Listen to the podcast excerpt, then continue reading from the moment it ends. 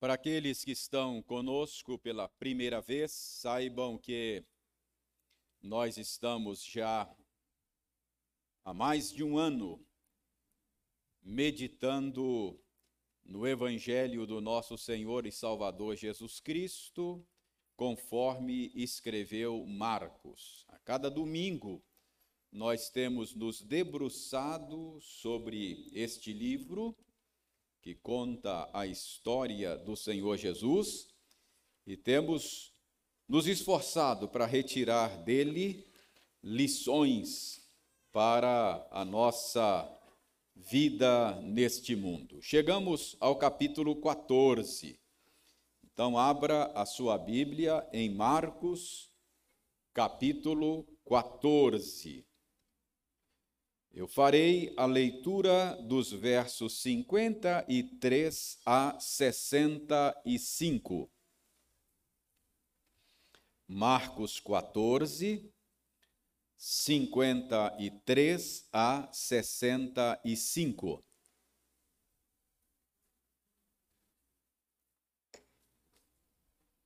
Acompanhe a leitura da palavra de Deus com interesse com fé e com alegria. Diz o seguinte, Marcos 14, 53 a 65. E levaram Jesus ao sumo sacerdote, e reuniram-se todos os principais sacerdotes, os anciãos e os escribas. Pedro seguira-o de longe até ao interior do pátio do sumo sacerdote e estava assentado entre os serventuários, aquentando-se ao fogo. E os principais sacerdotes e todo o sinédrio procuravam algum testemunho contra Jesus para o condenar à morte e não achavam pois muitos testemunhavam falsamente contra Jesus, mas os depoimentos não eram coerentes. E levantando-se alguns, testificavam falsamente, dizendo: Nós o ouvimos declarar: Eu destruirei este santuário edificado por mãos humanas e em três dias construirei outro, não por mãos humanas. Nem assim o testemunho deles era coerente. Levantando-se o sumo sacerdote no meio, perguntou a Jesus: Nada respondes ao que estes depõem contra ti? Ele, porém, guardou silêncio e nada respondeu tornou a interrogá-lo o sumo sacerdote e lhe disse: És tu o Cristo, o Filho do Deus bendito? Jesus respondeu: Eu sou. E vereis o Filho do Homem assentado à direita do Todo-Poderoso e vindo com as nuvens do céu. Então o sumo sacerdote rasgou as suas vestes e disse: Que mais necessidade temos de testemunhas? Ouvistes a blasfêmia?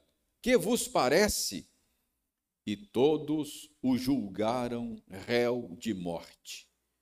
Puseram-se alguns a cuspir nele e cobrir-lhe o rosto e dar-lhe murros e a dizer-lhe: profetiza.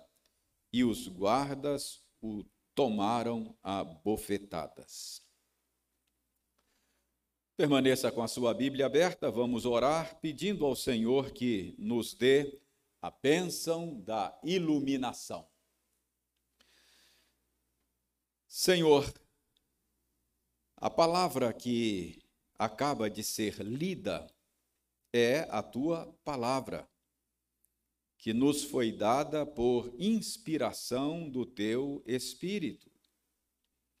O povo que se reúne aqui é o teu povo, remido pelo sangue do Cordeiro. Este que fala, Senhor, é teu servo, Portanto, nós te pedimos que tu queiras, neste momento, mostrar-nos a tua glória nas páginas da Escritura, e que ao contemplarmos a tua glória nas páginas da Bíblia, nós sejamos transformados de glória em glória, segundo a imagem de Jesus Cristo, o nosso Redentor, em cujo nome nós oramos. Amém.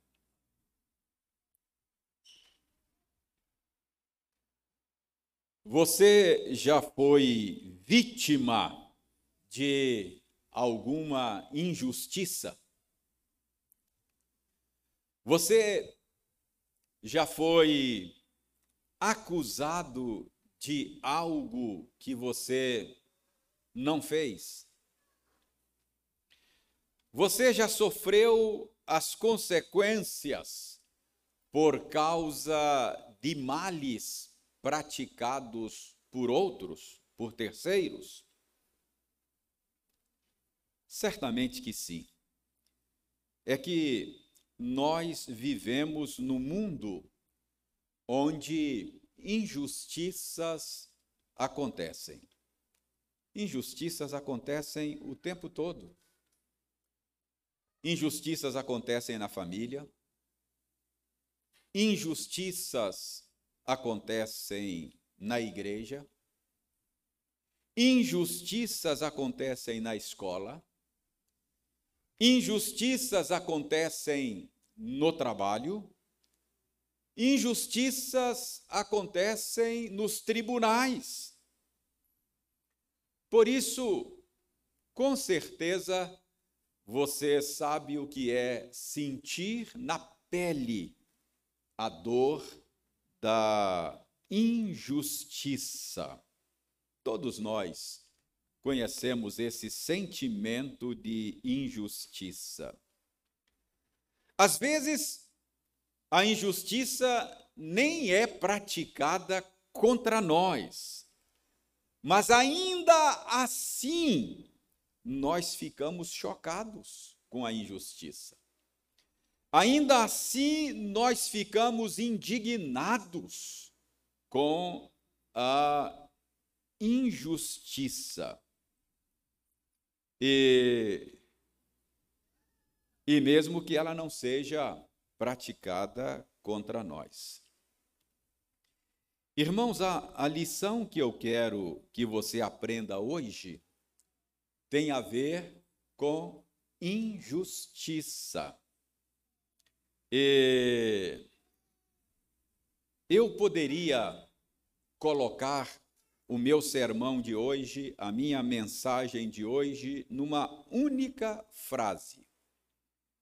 E se eu fosse colocar a minha mensagem de hoje numa única frase, eu resumiria a mensagem de hoje da seguinte maneira: Deus usa injustiça para promover justiça sem legitimar a injustiça.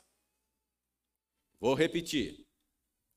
Hoje nós vamos aprender que Deus usa injustiça para promover justiça sem legitimar a injustiça.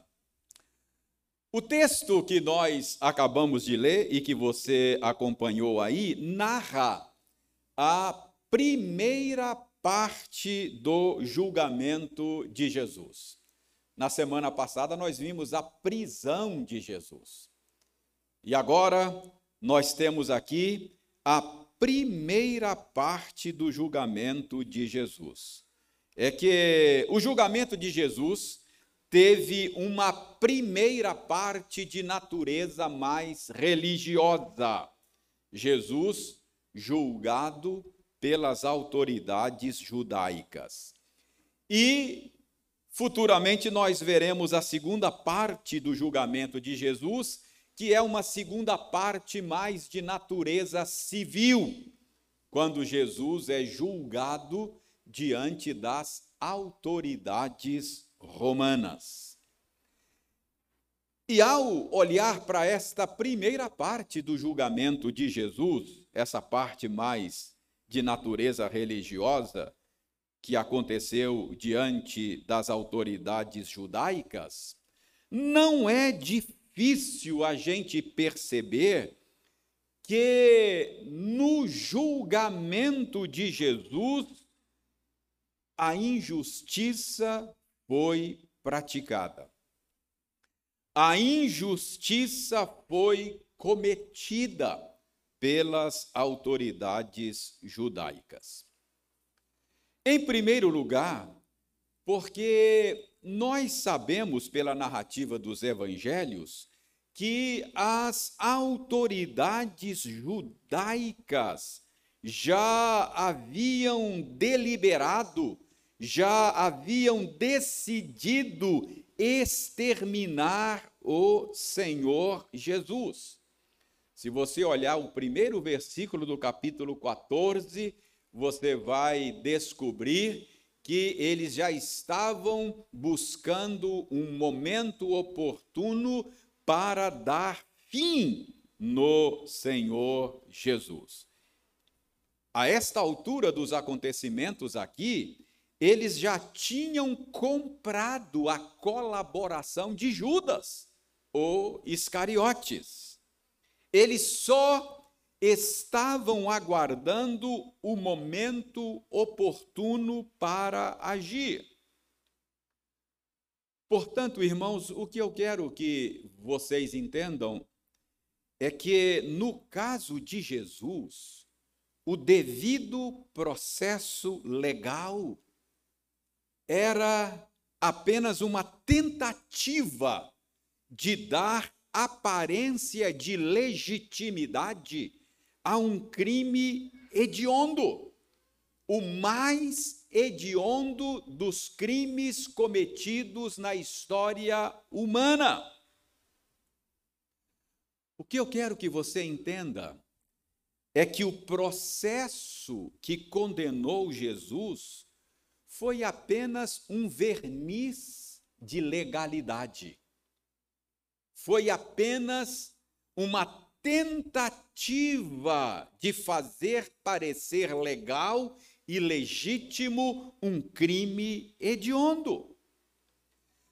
A esta altura, o veredito já estava predeterminado. Uh, isso fica muito claro quando a gente lê a narrativa dos evangelhos e a gente descobre o sem número de irregularidades processuais que aconteceram no processo de Jesus Cristo. Há um sem número de irregularidades que os, os estudiosos apontam. Por exemplo, Marcos, que é o texto que estamos analisando, Marcos narra apenas o interrogatório de Jesus diante do sumo sacerdote Caifás e diante do sinédrio. Sinédrio era uma espécie de supremo tribunal dos judeus. Então, Marcos só narra esse interrogatório de Jesus aí, diante de Caifás e diante do sinédrio. Mas João, que narra essa mesma história, João nos informa que houve um interrogatório preliminar diante de Anás. Abra sua Bíblia em João capítulo 18. E você vai descobrir que antes desse interrogatório, cuja narrativa nós lemos, houve um interrogatório preliminar diante de Anás capítulo 18, veja os versos 12 e 13. Aí nos versos 12 e 13 do capítulo 18 de João, diz que quando Jesus foi preso, foi algemado, ele foi levado primeiramente à casa de Anás. Anás era o sogro de Caifás, que era o sumo sacerdote da época. Por que é que Jesus foi levado para esse interrogatório preliminar diante de Anás, se o sumo sacerdote não era ele? O sumo sacerdote era Caifás, seu genro. Irmãos, prestem atenção, é que Anás, que tinha sido sumo sacerdote no passado, não era mais, mesmo não sendo mais o sumo sacerdote, ele continuava dando as cartas. Ele não era o sumo sacerdote de direito, mas ele era o sumo sacerdote de fato. O genro era apenas um fantoche na mão de Anás. Uh, irmãos, é que Anás tinha transformado o sumo sacerdócio em Israel naqueles dias em um negócio de família. Cinco dos filhos de Anás já haviam assumido o posto de sumo sacerdote. E agora era a vez do genro. Então, o sumo sacerdócio naqueles dias tinha se transformado no negócio lucrativo da família de Anás. Lembre-se de que, ao expulsar os vendilhões do templo, ao expulsar os cambistas do templo, Jesus estava diretamente prejudicando os negócios da família. Então, irmãos, não é difícil a gente imaginar que Anás talvez fosse o mentor do plano para exterminar Jesus. E agora estão tentando passar um verniz de legalidade, de legitimidade em um crime hediondo. Se você der uma olhada no capítulo 15 aí de Marcos, vamos voltar lá para Marcos, nós estamos olhando o capítulo 14, mas se você adiantar um pouquinho aí, indo para o capítulo 15 e observar o verso 10, você vai ver que Marcos 15, 10 diz que Pilatos sabia que as autoridades judaicas estavam sendo movidas por inveja não havia nenhuma motivação santa no coração deles. Então, Marcos 15, 10 nos revela que os líderes judeus estavam sendo movidos por inveja. Então, irmãos, o meu ponto aqui agora é dizer a você que o processo de Jesus foi uma farsa. Uma farsa com muitas irregularidades. E certamente esse interrogatório preliminar, enquanto Jesus era ouvido por Anás na sua casa, deu tempo de Caifás, assim, o sumo sacerdote, convocar o sinédrio às pressas. Eram 70 membros mais do sumo sacerdote e 71 membros do sinédrio. E ele foi reunido então às pressas para se reunir, e foi convocado às pressas para se reunir na madrugada na casa de Caifás para tratar do caso de Jesus. Irmãos, notem, notem a pressa para levar a cabo o plano maligno de exterminar Jesus Cristo, dando uma aparência de legalidade. O verso 55 diz que eles procuravam, dê uma olhada aí no verso 55 do nosso texto, diz aí que eles procuravam algum testemunho contra contra o Senhor Jesus. Procuravam algum testemunho contra o Senhor Jesus para o condenar à morte e não achavam, e não achavam. O que Marcos está dizendo aqui é que aqueles que deveriam ser os julgadores imparciais do caso estavam de fato empenhados na fabricação de provas contra o Senhor Jesus. E Marcos diz que, a despeito de todo o empenho deles, eles não conseguiam. Marcos diz que até eles conseguiram algumas testemunhas falsas. Algumas testemunhas falsas. Diz aí no verso 56, conseguiram algumas testemunhas falsas, mas Marcos diz que a coisa não, não funcionou bem.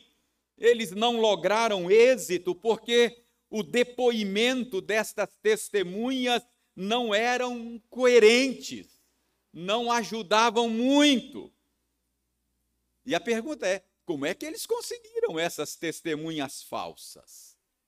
Irmãos, não é absurdo a gente imaginar que estas foram testemunhas compradas. Afinal, eles compraram a colaboração de Judas.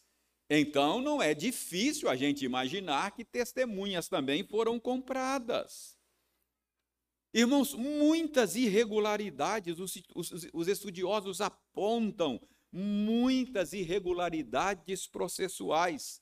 Por exemplo, William Hendrickson, um reconhecido comentarista da Escritura, ele diz que nenhuma audiência, nenhum interrogatório, em nenhum julgamento que envolvesse a possibilidade de pena de morte poderia acontecer durante a noite. Ah, não era permitido na legislação de Israel. E Jesus foi interrogado, foi julgado, foi condenado entre uma e três da manhã. Então, tudo na calada da noite sem nenhuma transparência, sem nenhuma publicidade. Então, esse é o primeiro ponto. Nós temos aqui um julgamento injusto, injusto, com inúmeros erros, inúmeras falhas, inúmeras irregularidades processuais. Mas preste bem atenção, a injustiça do julgamento não está apenas nestas falhas processuais. Além das irregularidades processuais, o julgamento foi injusto também no mérito. Jesus foi acusado de blasfemar contra Deus. Foi condenado por blasfemar contra Deus ele blasfemou, segundo os seus julgadores, os seus juízes, quando assumiu diante do sumo sacerdote do sinédrio que ele era o Messias, que ele era o eterno Filho de Deus. Dê uma olhada aí no texto, versos 61 e 62. No verso 61, Jesus quando interrogado: És tu o Cristo, o Filho do Deus bendito? Jesus respondeu: Eu sou. E vereis o Filho do Homem assentado à direita do Todo-Poderoso e vindo com as nuvens dos céus. Os versos seguintes vão dizer que o sumo sacerdote rasgou as suas vestes numa encenação de, de indignação, ele rasgou as suas vestes e disse: Que mais necessidade temos de testemunhas? Que mais necessidade temos de testemunhas? Não precisamos mais ouvir testemunhas. O que acabamos de ouvir é uma blasfêmia contra Deus. Rasgou as suas vestes para demonstrar que estava profundamente chocado com o que acabara de ouvir. Quem esse sujeito pensa que é? Dizer-se filho eterno de Deus? Que vos parece? perguntou o sumo sacerdote. E Marcos diz aí, você pode conferir na sua Bíblia, que todos os membros do sinédrio, por unanimidade, julgaram Jesus réu de morte. Então, Jesus foi condenado por dizer a verdade a respeito de si mesmo. Ele de fato é o Filho eterno de Deus. Ele de fato é o Messias. Então, irmãos, o julgamento de Jesus foi injusto também no mérito. Não, não apenas irregularidades processuais, mas erraram também no mérito. Irmãos, mas é interessante que Jesus, que tinha a seu favor todos os seus milagres, que eram comprovações inequívocas de que ele é o eterno Filho de Deus. Cegos que foram curados poderiam testemunhar, mortos que foram ressuscitados poderiam testemunhar. Então, ele tinha ele tinha comprovações inequívocas a respeito daquilo que ele estava dizendo. Ele tinha a seu favor o testemunho do próprio Deus que disse, e muitos ouviram no dia do seu batismo: Este é o meu filho amado, em quem eu tenho prazer. Mas, curiosamente, Marcos diz que Jesus não abriu a sua boca. A despeito de ter a seu favor testemunhos inequívocos, ele não abriu a sua boca. Como disse Isaías, ele ficou como ovelha muda perante os seus tosquiadores. Mas a pergunta é: por que é que Jesus agiu assim? Por que o Senhor não abriu a sua boca? Porque na hora da sua prisão, como vimos no domingo passado, ele não clamou ao Pai, e como ele mesmo disse, o Pai mandaria doze legiões de anjos para socorrê-lo. Porque agora, enfrentando uma humilhação de um julgamento injusto, todo irregular, Jesus não abriu a sua boca.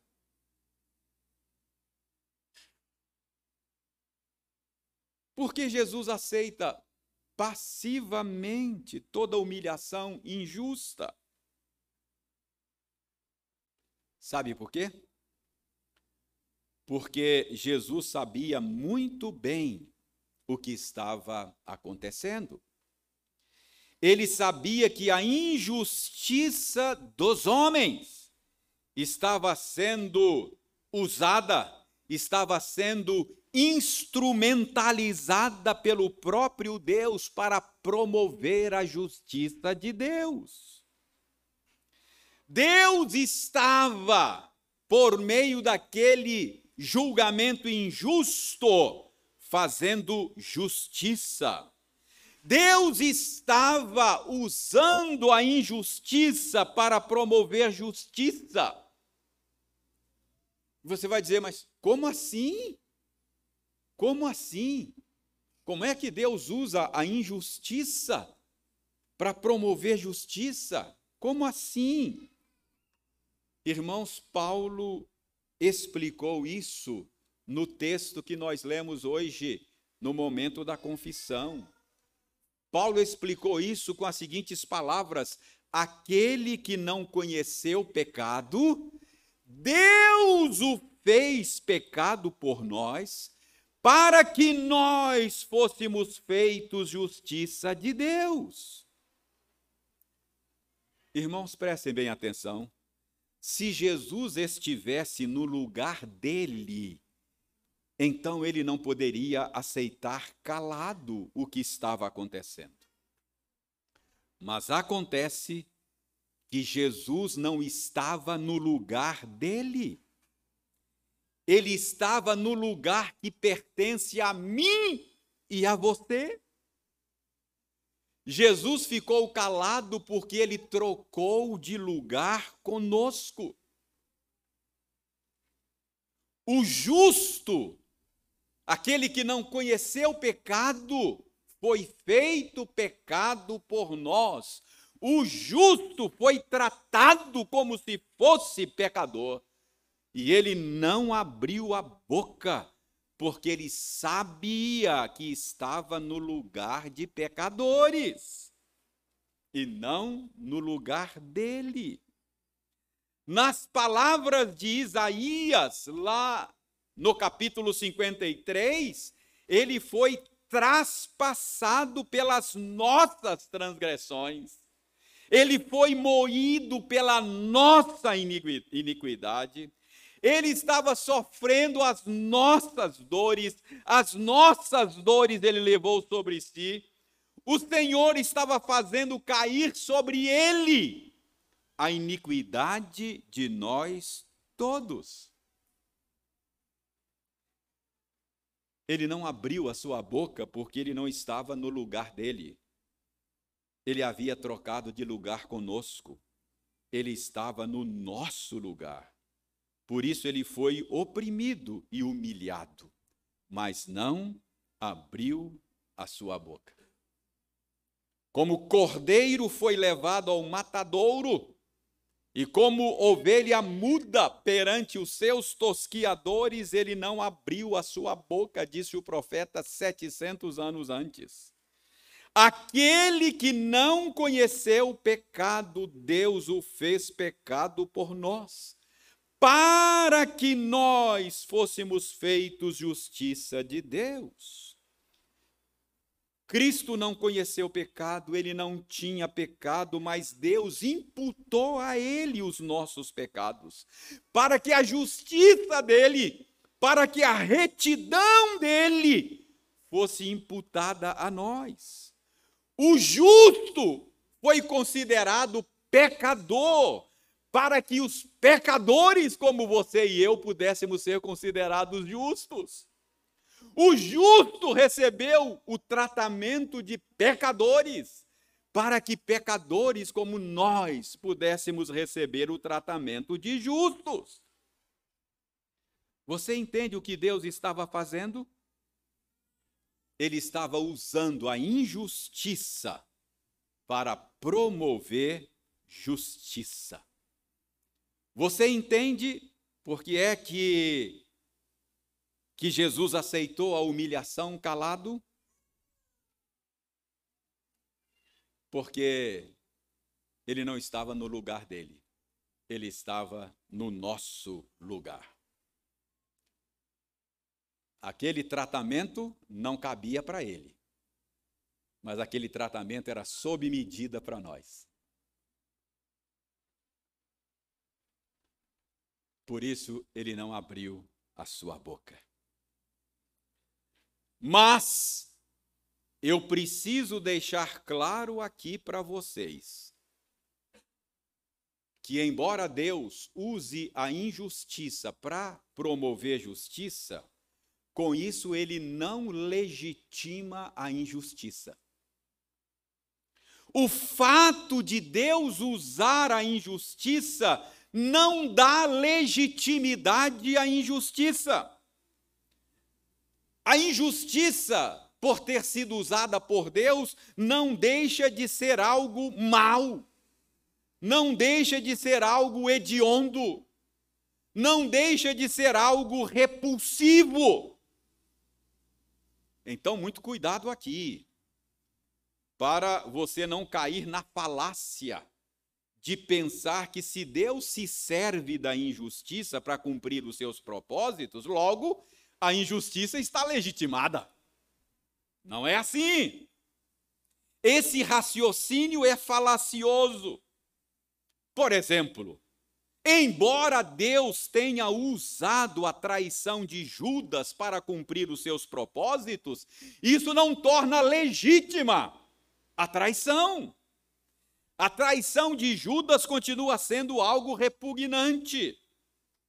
Do mesmo jeito, embora Deus tenha usado a injustiça e a maldade das autoridades judaicas e romanas, a, a, a, injustiça e a maldade delas, dessas autoridades, não é legitimada. Isso fica claro aí nos versos 61 e 62. Dê uma olhada aí. Quando o sumo sacerdote perguntou a Jesus: És tu o Cristo, o Filho do Deus bendito? Verso 61. Olha a resposta de Jesus no verso 62. Jesus respondeu: Eu sou, e vereis o Filho do Homem assentado à direita do Todo-Poderoso e vindo com as nuvens dos céus. Irmãos, notem o que Jesus está dizendo aqui. Ele diz: Eu sou o Filho de Deus, e acrescentou: Vereis o Filho do Homem assentado à direita do Todo-Poderoso e vindo com as nuvens do céu. Preste atenção. Jesus está aqui diante do sinédrio. Sinédrio era composto das autoridades religiosas de Israel. Eram os teólogos, eram os experts na escritura do Antigo Testamento. Eles conheciam muito bem esta figura, filho do homem, que é uma figura da profecia de Daniel que o Ildeir leu no início do culto. Filho do homem é um personagem que Daniel teve, viu na sua visão, nas suas visões de noite, e ele viu que a esse filho do homem foi dado domínio eterno sobre os povos foi dado domínio eterno sobre as nações. Daniel então previu, profetizou que este filho do homem, essa figura, essa personagem que ele viu nas suas visões da noite, receberia de Deus um reino que não passaria. Que esse filho do homem receberia de Deus um reino que jamais seria destruído. Então Jesus está dizendo a Caifás: Eu sou o Filho eterno de Deus, e eu sou também, você conhece a profecia de Daniel, eu sou também aquele filho do homem que Daniel viu. O filho do homem que receberia de Deus um reino que não passaria, um reino que não teria fim. E ele diz: Vereis o filho do homem vindo sobre as nuvens. Então Jesus está dizendo a Caifás e ao sinédrio, ele está diante do sinédrio: Eu sou o filho do homem de que Daniel falou. E diz: Vocês me verão no trono vindo com as nuvens para julgar o mundo com justiça. Irmãos, esta revelação de Jesus deveria ter feito Caifás e todo o sinédrio se jogar de joelhos aos pés de Jesus, arrependidos dos seus pecados e clamar por misericórdia. Porque notem o que Jesus está dizendo aqui vocês verão o Filho do Homem vir sobre as nuvens em poder e glória. É isso que Jesus está dizendo. Irmãos, Jesus está dizendo o seguinte: nós teremos um outro encontro em outro tribunal. Vocês verão o Filho do Homem no seu trono, vindo sobre as nuvens para julgar o mundo com justiça nós vamos ter um outro encontro, num outro tribunal. Só que no outro tribunal, os papéis vão se inverter.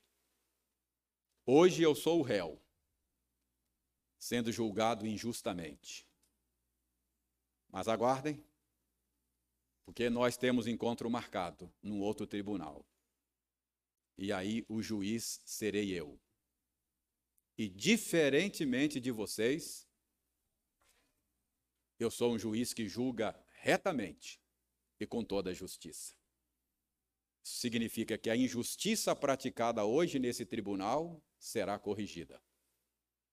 Todas as injustiças serão endireitadas quando Deus julgar o mundo com justiça por meio de Jesus Cristo. Então está claro. Embora Deus tenha usado a injustiça, Deus não estava validando a injustiça. Embora Deus tenha usado a injustiça, ele não estava legitimando a injustiça. Ele disse: já tem na minha agenda marcado um dia quando todas as injustiças serão endireitadas, serão corrigidas. Deus fará justiça no final da história.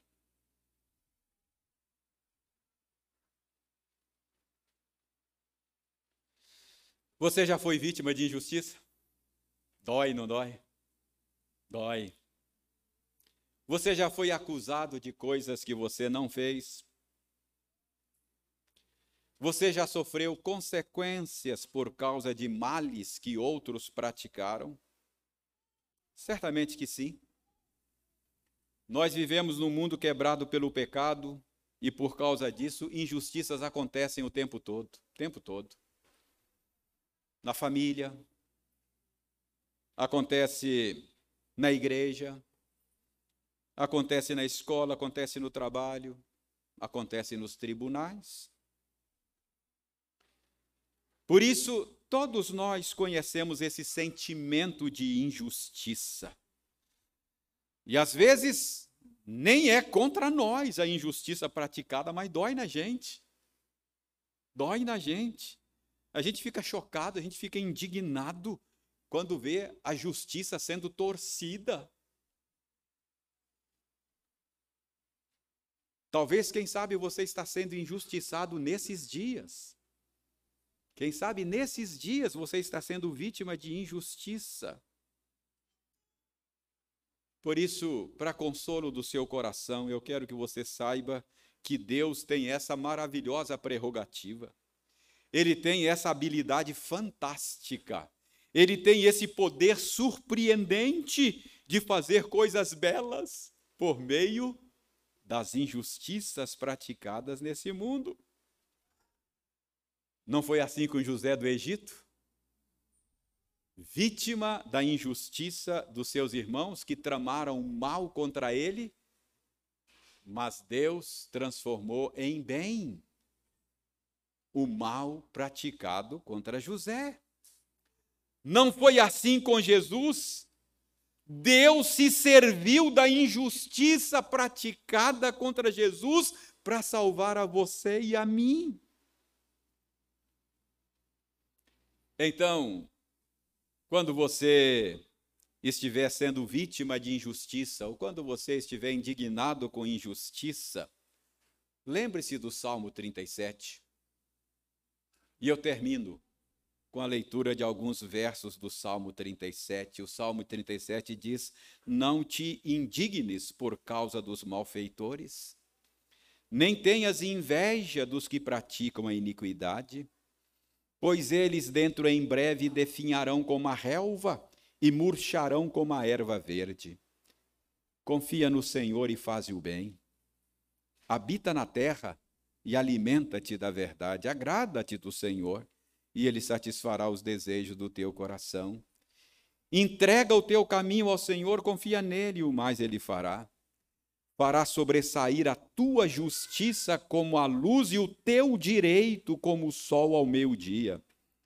Descansa no Senhor e espera nele.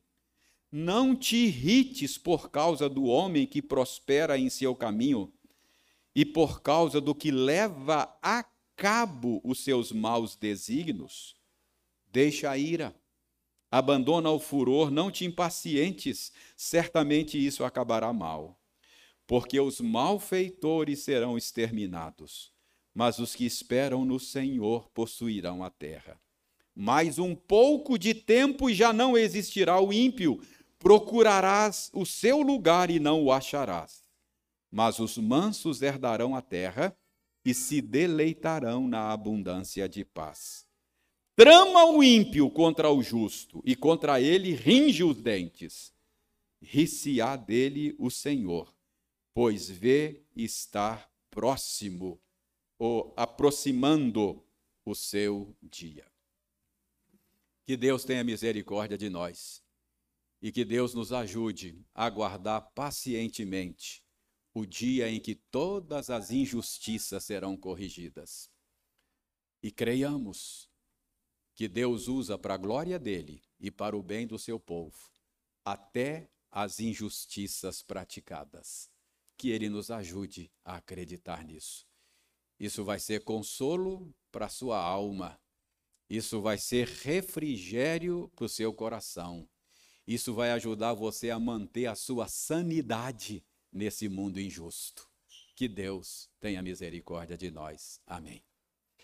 Vamos ficar em pé? Vamos orar, nos preparando para participarmos da ceia do Senhor. Senhor, nós damos-te graças porque aprendemos nesta noite que tu usas a injustiça praticada para promover justiça e para fazer coisas belas. Muito obrigado, Senhor, por essa habilidade fantástica, por esse poder maravilhoso de transformar até coisas hediondas em coisas belas. Muito obrigado também, porque aprendemos que a hediondez da injustiça não é legitimada. Aprendemos que é só uma questão de tempo e o Senhor haverá de julgar o mundo com justiça. O Senhor haverá de corrigir todas as injustiças. O Senhor haverá de endireitar tudo que está torto. Obrigado, Senhor. Ajuda-nos a descansar nesta bendita verdade uma verdade cheia de mistérios, uma verdade que não podemos compreender em toda a sua extensão e profundidade, mas uma verdade que é cara ao nosso coração. Muito obrigado por nos revelar nesta noite que o Senhor usa a injustiça para promover justiça sem legitimar a injustiça. Louvado e glorificado seja o teu nome. Agradecemos-te também, porque agora vamos tomar esses elementos que estão sobre a mesa, símbolos do corpo e do sangue do nosso Redentor, que nos faz lembrar de tudo aquilo que acabamos de ouvir. Nos faz lembrar que aquele que não conheceu pecado foi feito pecado por nós, para que nós pudéssemos ser feitos justiça do Senhor. Agradecemos-te em nome de Jesus. Amém.